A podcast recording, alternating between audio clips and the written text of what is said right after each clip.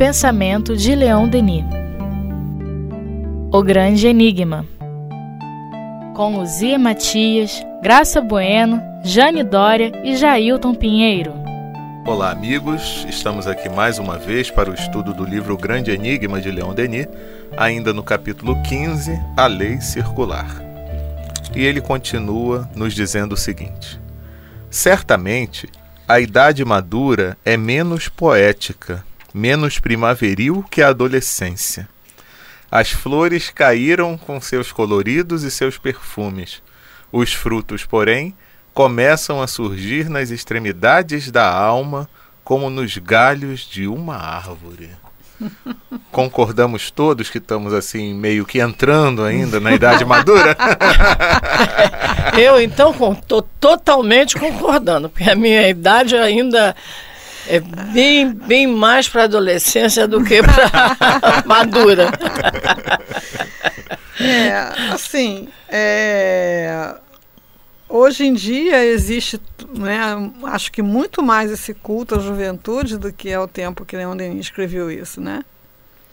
Então, para o comum das pessoas, sem uma reflexão, sem um amadurecimento de, de pensamento, realmente é, todo o encantamento da vida reside na beleza, no vigor, é, na sexualidade, na, no entusiasmo da juventude. Né?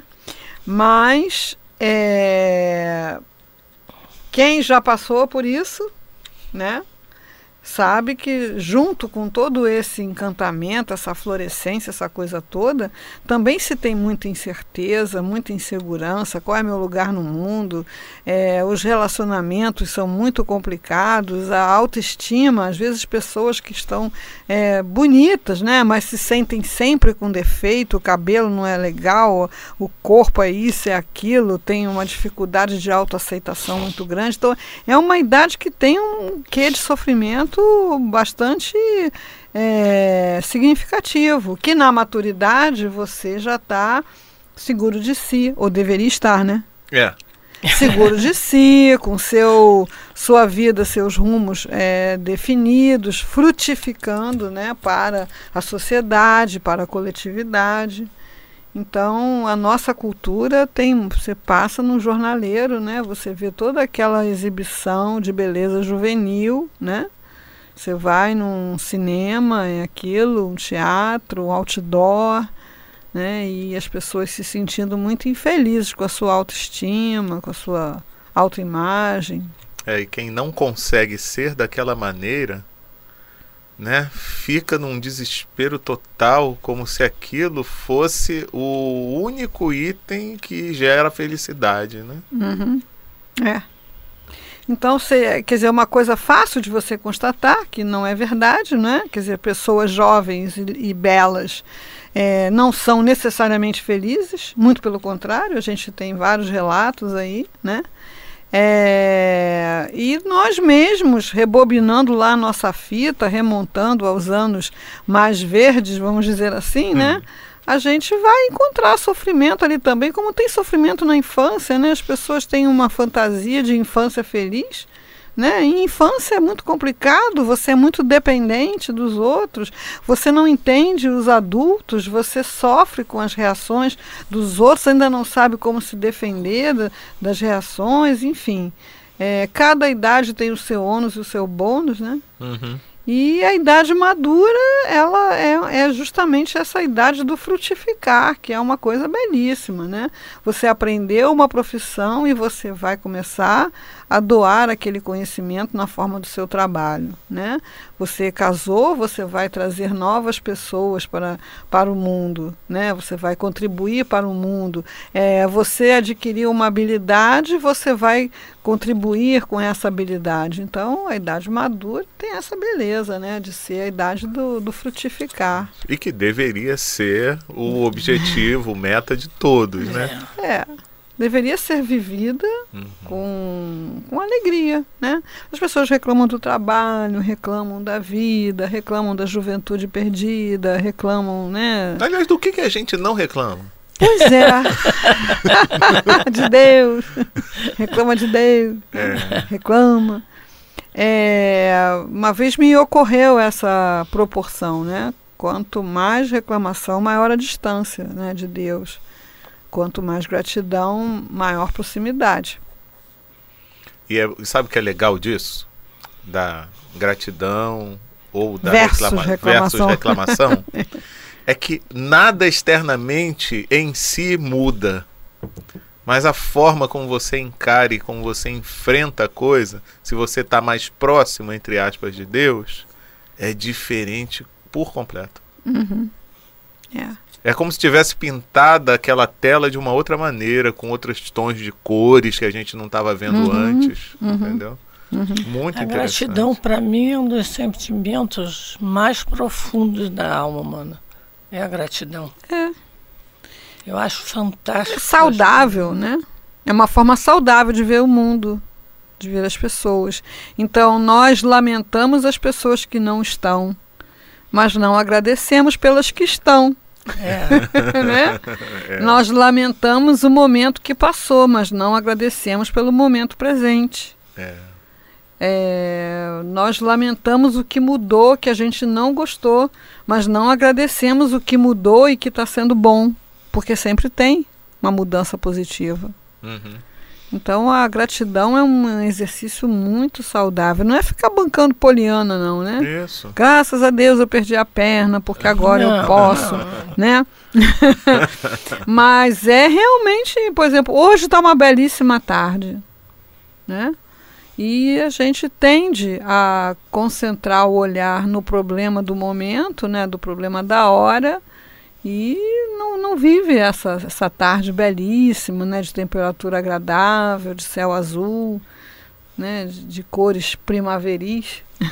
É. é. E fora uma outra coisa que um colega meu de trabalho uma vez falou e que me fez é, refletir bastante, né?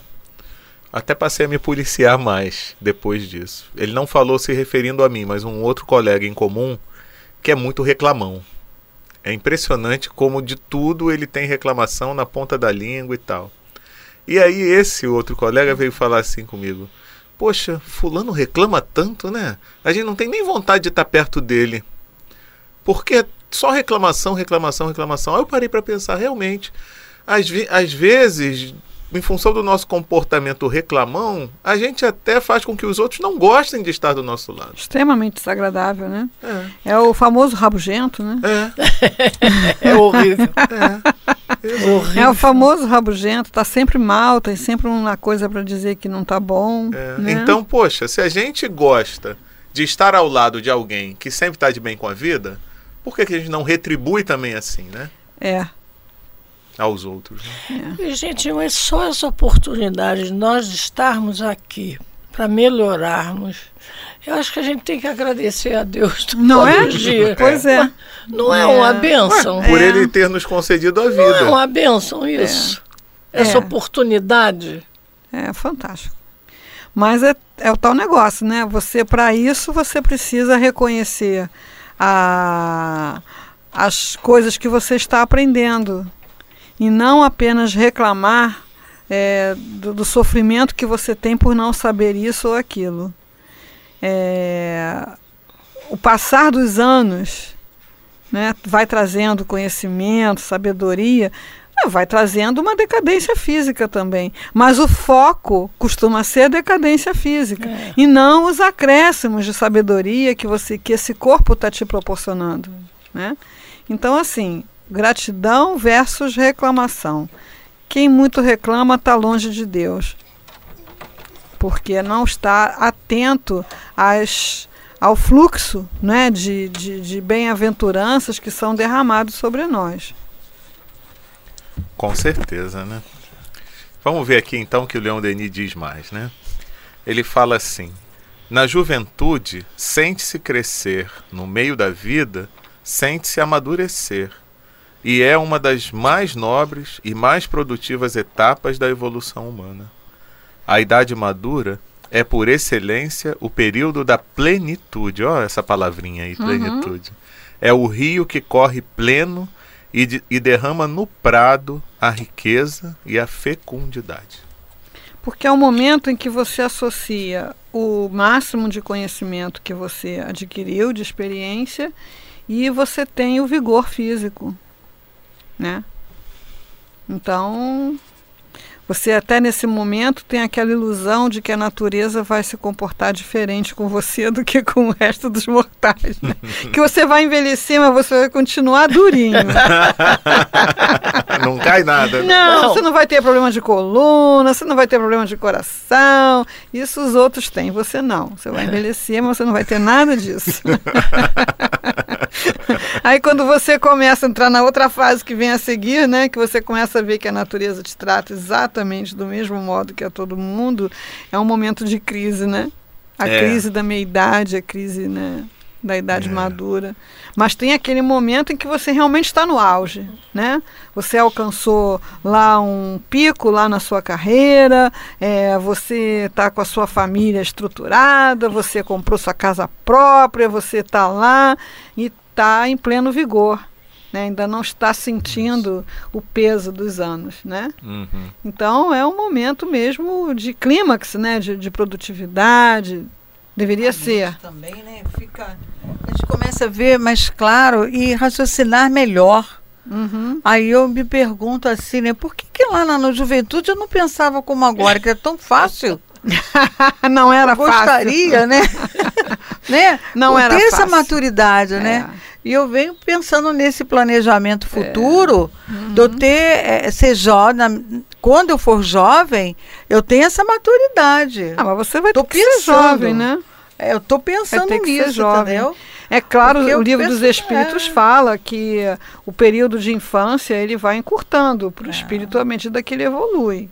Né? É. E se a infância é, encolhe, a juventude é psicológica também encolhe. Né? Não há necessidade de você gastar tanta energia, nem chorar tantas lágrimas, né? É, porque você foi falar com alguém que te interessa e esse alguém não te deu atenção, aquilo é motivo para se inundar travesseiros o mês todo, né? É, bater porta de é. quarto, quer dizer, aquela, aquele desequilíbrio todo, aquele, aquela confusão toda da, das emoções, né? E isso compromete a produtividade. Espera-se que a pessoa que passou por um amadurecimento ultrapasse esse turbilhão, aí, né? né?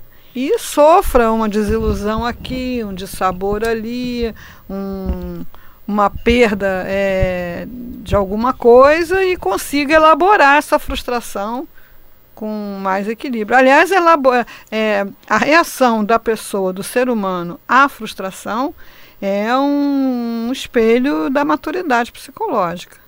Né? Então a pessoa tem uma frustração, mínima que seja, sai chutando lata, muitas vezes é porque o corpo amadureceu, mas a mente não. Né? É. Então, prometeram entregar a sua televisão na segunda-feira, não aparecem. Hum. Pronto. seu então, mundo, seu mundo ruiu, né? Acabou o mundo por causa disso, né? Você, o carro enguiçou é, ou sei lá, torcer o pé, qualquer coisa que contrarie seus, seus planos, tira você do sério, é um sinal de maturidade psicológica. Aquela criança que queria ganhar o brinquedo, o pai e a mãe disse agora não, e a criança se joga no chão esperneando, né? Mas essa fase fica tudo mais claro, né? Tão bom, Na né? maturidade, ah, sim, é uma, uma delícia. delícia é. né? Olha, é. com certeza. Eu me lembro. E, e a maturidade, a pessoa tendo uma maturidade bem, vai a uma velhice também muito bem. É. Gostosa até. Você chega a uma velhice sem grandes problemas. É. É. é. Eu espero. Ela espera, hein? Isso é ela é muito espera, bom, hein? É. Ela tá olhando lá. É. Não, porque ela assim. Tá, ela gente... tá na maturidade é, ainda. Não, Vai não tô mais, não tô mais, já tô saindo. já tô saindo. É. E por isso que a gente vai conhecendo bem né, as situações que ele está falando aí. É. Vamos lá. Nas almas evoluídas, ricas pelo capital acumulado em vidas anteriores, as grandes obras se escrevem ou se esboçam na juventude. O gênio é adolescente, se podemos nos exprimir dessa forma. A maioria dos grandes homens da história tem sentido, desde a sua primeira juventude, subir no horizonte do pensamento a estrela que devia um dia iluminar sua glória e sua imortalidade. Cristóvão Colombo era ainda criança quando o assombravam as visões do Novo Mundo. Rafael era imortal antes de ter atingido a segunda juventude. Milton tinha doze anos quando germinou no seu pensamento a primeira ideia do paraíso perdido. Mas, para a maioria dos homens, pois o gênio é a exceção, apenas o talento é a regra comum. É na maturidade da vida, no meio da floresta, como se exprime Dante, que se realizam os grandes pensamentos, como as grandes obras. A arte da vida também consiste em preparar a idade madura, como o lavrador prepara às pressas a colheita. É, meio do caminho, né? É. É assim que, não, se não me falha a memória, que Dante começa a Divina Comédia, né? Estava no meio do caminho quando surgiu. E o Carlos Drummond de Andrade, né? No meio do caminho havia uma pedra, havia uma pedra no meio, do, caminho. caminho. Então, o meio do caminho é, é um momento de, de reflexão mesmo, de, de de expressão do máximo de, de talento que a pessoa, de, de conhecimento, de habilidade que a pessoa conseguiu amealhar, né? conseguiu reunir.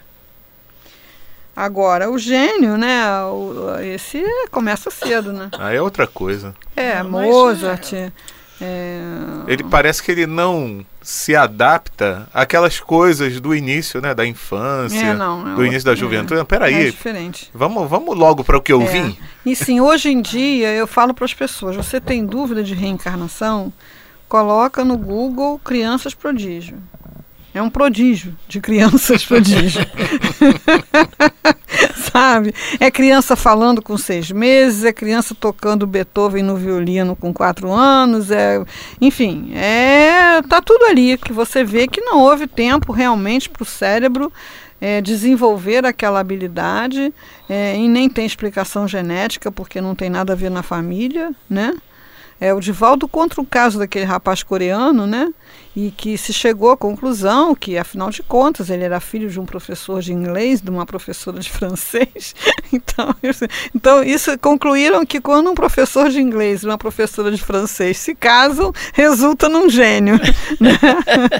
Com quatro anos ele já falava quatro idiomas. Eu fui pelo nome, fui pesquisar, é aquilo mesmo. Cara, é aquilo tudo mesmo. Que você acha, ah, de volta tá exagerando. Não tá, não. Tá não, cara um negócio, né? Claro. Aquele menino indiano com 12 anos já está formado em medicina, é, coisas, né? Agora essa não é a regra. Então a regra qual é? A regra é ir num crescendo, né? E a maturidade é uma espécie de platô. Agora esse Gostei esse disso. é maturidade é uma espécie de platô. É. Fantástico. Mas isso hoje também já é um paradigma é, contestado, porque se pensava ao tempo de Denis que você não desenvolvia mais sinapses depois de uma certa idade, pelo contrário, você ia perdendo, né? E a partir de uma certa idade você não aprendia mais nada. Então isso já foi derrubado, essa ideia, esse conceito. Se viu que pessoas não aprendem mais coisas depois de uma certa idade porque ficam muito tempo sem provocar, sem cutucar o cérebro, né? Sem obrigá-lo a produzir sinapses. Então, quando você tinha lá, como aconteceu comigo, lá uma certa idade, eu fui obrigada a decorar os afluentes do Rio Amazonas da margem esquerda, da margem direita, esse tipo de informação que nunca me serviu para nada, né? As capitais de todos os países do mundo, né? E a gente fica blá blá blá, tabuada, né? Depois veio a tabela periódica, que eu também sabia de cor, depois fiz questão de esquecer, né? Mas eu sabia de cor, né? Pegava uma prova de vestibular, a primeira coisa que eu fazia era desenhar a tabela periódica no verso para não ter que estar tá fazendo aquilo mais ao longo da prova prova, né? Sabia de cor. Depois vem anatomia, você pega um osso, decora o nome de cada buraquinho, de cada né, tendão de músculo, de cada nervo, onde começa, onde acaba. Agora, depois chega uma hora que você decide que não precisa mais. E aí você para de cutucar o cérebro. Aí sim você para de fazer sinapses. Então, ao tempo de Denis, realmente era uma coisa, não me, não, não me recordo aqui de nenhum caso, de uma pessoa que tivesse se lançado numa nova área de estudos e de conhecimentos depois dos 50 anos. Isso e, hoje é comum. E também, Luzia, no, no, no, na época do, do, do, do Denis, a, a, se morria muito mais cedo também, também. né? Também. Eu acho que também isso contribuía, porque quando se chegava a 40 e poucos anos, pô, já está velho, já está. É, uma ah, vez não, de tanto ler, de tanto ler hoje, no né? Gaston Luce que Leon Denis precisou trabalhar para sustentar seus velhos pais. Eu fui fazer a conta desses velhos pais, estavam na é. faixa dos 50, ah, quando é. ele tinha 16 e trabalhava para sustentar a casa. É. Né? Oh, Eram os velhos pais, né? Sustentar seus velhos pais. Então, se o cara conseguia ser médico, ele ia morrer médico. Se o cara, se a mulher conseguia é, ser pianista, ela ia morrer pianista. Mas hoje não, hoje você, você fica, é, no meu caso, por exemplo, né, eu me formei em 74, né, então eu já sou médica há 40 anos. Enjoa. é. Enjoa por mais que você leia mais coisas e conheça as novidades. Quer dizer, tem aqueles que são apaixonados, mas não é o meu caso. Foi um ofício que eu aprendi, né? me fez muito bem. Acredito que tenha feito bem a muitas pessoas também. Mas depois de uma certa idade, eu fui aprender outra coisa. Eu fui estudar outra coisa, eu fui mergulhar em outras áreas. E hoje é comum você ver nas faculdades pessoas que têm uma graduação e que estão lá estudando outra coisa completamente diferente. O cara é dentista, está lá estudando direito. O outro é, é advogado, está lá estudando psicologia, uhum. né? Então, alguns desses paradigmas que Leon Denis coloca aqui em relação à idade madura, a gente tem que contextualizar no tempo. Né? Ok. Vamos seguindo. Seria preciso poder fazer durar longo tempo, muito tempo, esse período medieval de nossa existência, em que a vida perispiritual está no seu ponto culminante, possui todo o seu poder radiante e vibratório. E para isso, é necessário conservar-lhe o maior tempo possível um alimento essencial de ação e de trabalho. Um sangue puro, um sistema nervoso disciplinado, um corpo vigoroso e são. Esse mensana incorpore sano, do qual fala o sábio e que é apenas o equilíbrio perfeito da vida física, intelectual e moral. Quem sabe tudo, né? Cara. É. Muito bonito. Então a gente estava falando aqui ação e trabalho, né? Ação e trabalho. Prolonga a, a maturidade ou a, as possibilidades da maturidade. Então, qual é a idade limite para você aprender uma nova profissão? A idade que você coloca. Né? Ah, mas eu vou me formar com tal idade, não vai dar tempo. Como assim não vai dar tempo? qual, qual, é o seu tempo? Né? Você, como espírito, o seu tempo é hoje. Seu tempo é sempre hoje. Então, é, ação, trabalho, sangue puro, quer dizer, uma saúde, né? um controle da alimentação, essas coisas assim, é o exercício, né, o corpo vigoroso através do exercício. Então, quando a gente leu a primeira parte desse livro aqui, a gente viu como é que Leon Denis vivia andando, subindo montanha, né, é, se embrenhando pelas florestas, é, exercício. Exercício, alimentação, cuidado do corpo, ação e trabalho prolonga a maturidade, quer dizer, prolonga a possibilidade produtiva e do a gente, espírito. A gente vê hoje essa preocupação saudável, né? De se procurar ter uma vida saudável. Não agora, apenas prolongar, né? Isso, prolongar isso. a saúde. E agora é, só falta para algumas pessoas é unir a questão da alma, né? Porque uma coisa que sempre me chamou muita atenção foi aquela mensagem do Evangelho segundo o Espiritismo, o cuidar do corpo e do espírito. Então esse equilíbrio que é tão importante, porque às vezes tem aquele, né, que ah, não, não, não importa a vida material, Não, se não importasse, você não estaria aqui. é lógico que a gente sabe que o valor que você deve dar a cada uma das duas é diferenciado, né? Mas você tem que saber aproveitar esse momento. E aí eu tenho um, eh, um colega meu que ele co costuma falar isso, né? Porque um outro colega em comum, ele se preocupa muito só com a parte do corpo saudável, né? Só que por conta das vezes ele se aborrecer com certas coisas, isso também influencia. Uhum. Ah, né? Então o que, que acontece? Ele se esquece que tinha que cultivar também as questões da alma, até para manter um equilíbrio de, de, de, de do corpo em, enquanto saudável.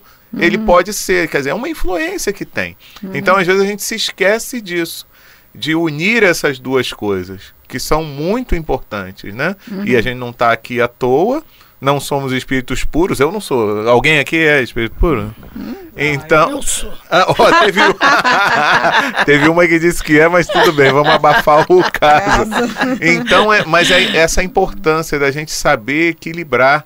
E aí, também a outra coisa, né, que eu sempre, no, no autocura, foi uma coisa que me chamou muita atenção. Você quer ficar bom para quê? Uhum. Ter saúde para quê? Ter saúde para quê? Né? Uhum. Então é muito importante isso, a gente saber equilibrar a vida. É difícil em alguns momentos porque a gente se vê diante de certas situações meio complicadas. Mas pelo menos a gente se esforçar para ter esse equilíbrio. É. E assim, dentro desse, desse conceito de mente, tem muita coisa misturada. O que é a mente? Né? Para nós, né, a mente é o espírito. Para nós, a mente é o espírito. Então, assim, se a mente está em desarmonia pelas ligações que existem entre a mente e o corpo, né, pela via psicossomática, vai desarmonizar o corpo. É uma questão de tempo. Então, a medicina psicossomática é uma realidade, é uma ciência estudada e, e praticada, é, e os autores né, que estudam seriamente isso, essa comunicação da mente com o corpo, é, constatam né, essa ligação entre a mágoa, o ressentimento, a culpa e processos autodestrutivos no corpo, doenças autoimunes. Não que a pessoa seja culpada, né? Ah, a pessoa, além de doente, vai se sentir culpado? Não, mas nós precisamos tomar consciência dessa relação, que de alguma forma a dita mente se comunica com o corpo e vice-versa. Então, assim, para ter o, o corpo saudável, não significa que isso que ele vai ficar saudável muito tempo. Se eu for uma pessoa mal-humorada, se eu cultivar mágoas, ressentimentos, impaciência, angústia. Então o espírito precisa ser atendido, né? E fora que a gente ainda tem essa noção, né, Luzia, de que também a gente pode causar prejuízos para uma vida futura. É, então, a repercussão de tudo isso, às vezes pode não se dar totalmente naquela existência, mas você vai levar isso para frente, né? É, é, isso é legal da gente refletir hoje as dificuldades que a gente tem, que é, praticamente não encontramos uma explicação, né? Por que eu tenho essa limitação? Por que eu tenho esse bloqueio? Por que, que eu tenho essa tendência que me complica a vida, né? Então, as existências são solidárias. Né? Então, assim, irmãos, apesar de terem uma bagagem genética bastante semelhante, né, apesar de passarem pelo mesmo processo educacional, não têm os mesmos problemas de saúde. Né? Então, de onde vem uma doença que se manifesta na infância, né?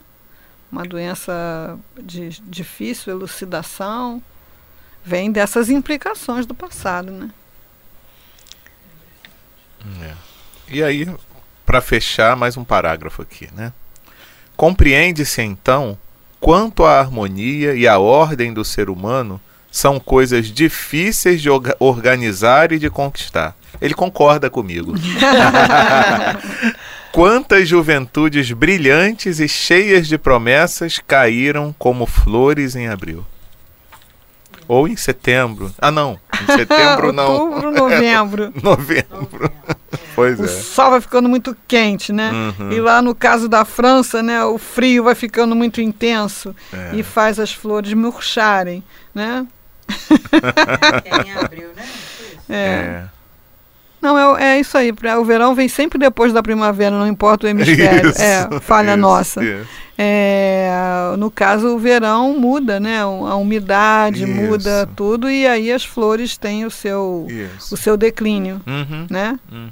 Então, assim, a gente vê realmente, né, muitos jovens promissores, né, muitos jovens que você olha assim e pensa, poxa, vai fazer acontecer, e se perde na droga, se perde no álcool, se perde nos regramentos da, da sexualidade, se perde na, na depressão, se perde na acomodação, e talvez isso seja mais comum, né? É. A pessoa vem com grandes sonhos, planos, ideias e de repente se acomoda num platô defensivo, né? E ali fica que nem um caramujo, né? São flores que caem em abril, né? É. Caem ao final da primavera, ressequidas, né? Queimadas. É, então vamos nos esforçar para. É, para criar essa harmonia e essa ordem. É. Que ele reconhece que são difíceis, né? Uhum. Mas assim, é o Nuno Cobra, que tem o livro Semente da Vitória, que acho que é um livro que a gente usa nessa questão do físico, no método de autocura, né? Ele fala assim, você faz um programa, não cumpriu aquele dia, no dia seguinte recomeça. Estava indo bem, desanimou, torna a animar, retoma da onde parou. Né? A questão é não parar de vez. Né? Então é uma conquista, essa, essa vida mais saudável é uma conquista. É. Você falou uma coisa interessante, porque às vezes a gente faz um planejamento fora da realidade também. né? é. A gente acha que vai conseguir num determinado tempo É. realizar tudo aquilo que a gente colocou no planejamento. É. Mas a realidade é outra. E aí você se desanima porque não conseguiu. Mas lógico, você não conseguiu porque não tinha como conseguir. né? O erro estava no plano. né? Exato, Mas a exato. gente pensa coisas básicas assim, tipo caminhada. Eu vou fazer caminhada três vezes por semana. Aí durante um mês você faz. Aí depois um dia não vai porque está chovendo, outro dia não vai porque está com dor no pé. Quando vê, parou. Não, quando vê que não foi, no outro dia vai. Recomeça. Né? A mesma coisa, É. ah, vou iniciar uma alimentação saudável. Ah, isso É. aí que eu ia falar. Né? Uma Então a mesma dieta. coisa. Às vezes ah, cai na esbórnia de um- numa festa, fica todo desanimado. Não, vamos lá. Vamos E retomar o você processo. continua procurando ferramentas novas, né? Quer dizer, eu não consegui por quê? Faltou informação, faltou um, um convencimento, faltou algum elemento de convicção. Então eu li um livro até de um, de um rabino, né? Que durante um tempo me ajudou muito. Né, e ainda me ajuda nesse sentido. Né, a pessoa está lá com aquele bolo, né, com aquela, aquela calda, com aquele recheio, né, aí oferece para você, você, eu vou comer esse negócio, essa farinha cheia de gordura hidrogenada, cheia de, de- de- sabe? Muda o olhar. Né? A princípio você não pensa assim, mas você constrói esse pensamento, sabe? Você faz até uma expressão de nojo! Vai até te fazer não. Sabe que chega uma, não, sabe que chega uma hora que realmente você, aquela coisa já não tem a mesma aparência sedutora para você, né? E eu li num livro também, acho que no nome da Rosa, né, que o padre lá para manter a, a, a castidade, né, quando ele olhava para uma mulher, é uma, um exercício que eles fazem, né? Eles procuravam olhar a mulher além da pele, por dentro, os músculos, os vasos, os órgãos, o intestino. então, o pensamento é poderoso, né? Ele pode é, mudar a maneira como você percebe aquela coisa, né? Ah, Então um dia lá você vai, outro dia não vai, mas recomeça, porque se o próprio Leon Denis admite que é uma coisa difícil de organizar e conquistar, mas se você não quer murchar antes da hora, né? Tem que tentar, né? Tem que se aplicar. Não faz, aí fica para trás. Isso, fica. E é isso. E por hoje é só. Semana que vem a gente continua ainda uma nesse pena. capítulo A Lei Circular do livro Grande Enigma de Leon Denis. Ok? Ok. Um grande abraço a todos e até lá.